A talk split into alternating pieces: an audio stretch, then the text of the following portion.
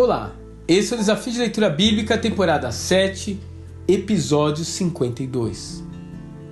Apresentando Judas Iscariotes, João, capítulo 6. O seu perfil era um pouco diferente dos demais.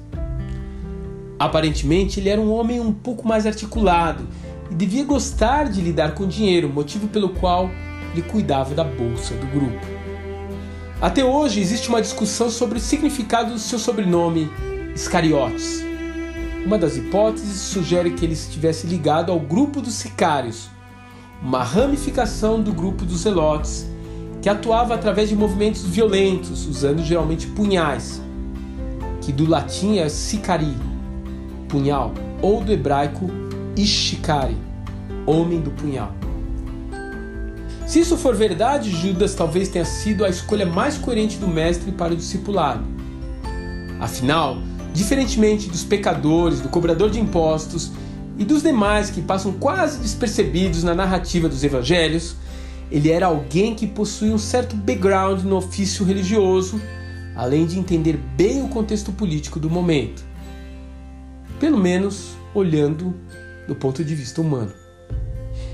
Esse texto de João descreve o ponto alto do ministério de Jesus. Ele quase foi aclamado rei após alimentar a multidão. Mas em vez de deixar que isso se efetivasse, ele preferiu deixá-los e ir sozinho para o monte. Talvez naquele instante, quando viu Jesus fugindo do estrelato, as expectativas de Judas a respeito daquele promissor Messias tenham começado a naufragar.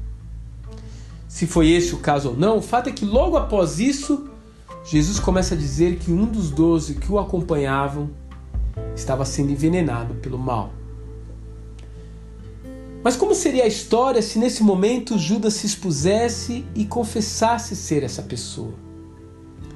Ou se ele procurasse o Senhor em particular e confessasse estar decepcionado com as suas atitudes e o seu discurso pesado? Essa era a oportunidade que ele teria de sair do caminho que o levaria ao ato de traição. De fato, as palavras de Jesus nem sempre são agradáveis aos nossos ouvidos, mas elas lançam luz nas áreas sombrias do nosso coração. Podemos ignorá-las e fingir que não são para nós.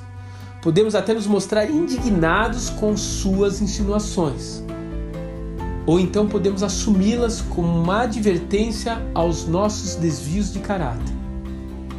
E quando fazemos isso, somos de fato libertos.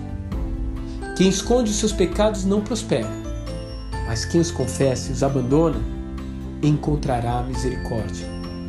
Provérbios 28, versículo 13. Que Deus te abençoe e até amanhã.